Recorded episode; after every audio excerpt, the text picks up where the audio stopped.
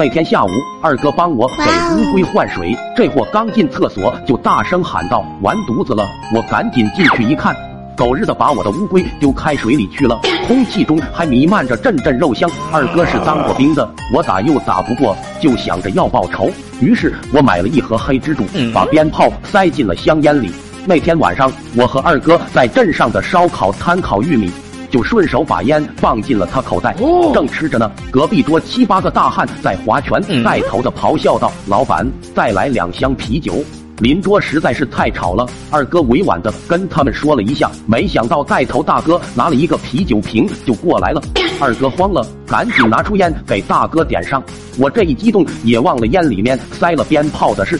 大哥接过了烟，瞪了一下二哥，也就回去了。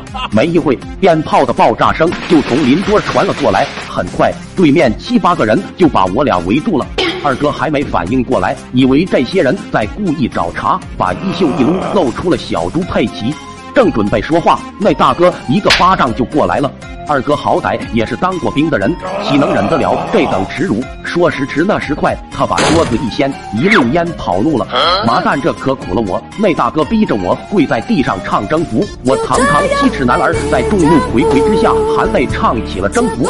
人群中不知道哪个狗比提议让我跳钢管舞，大哥拿着啤酒瓶威胁道：“你跳不跳？不跳，我把这酒倒你衣服里面。”冻死你狗日的！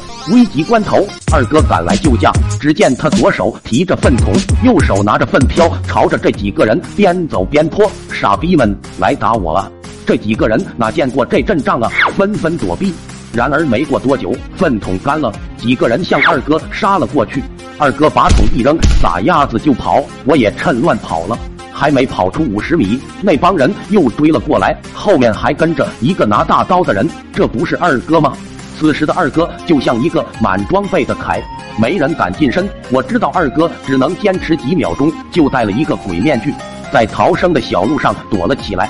二哥见此，吓得摔地上了，那几个人也被吓跑了。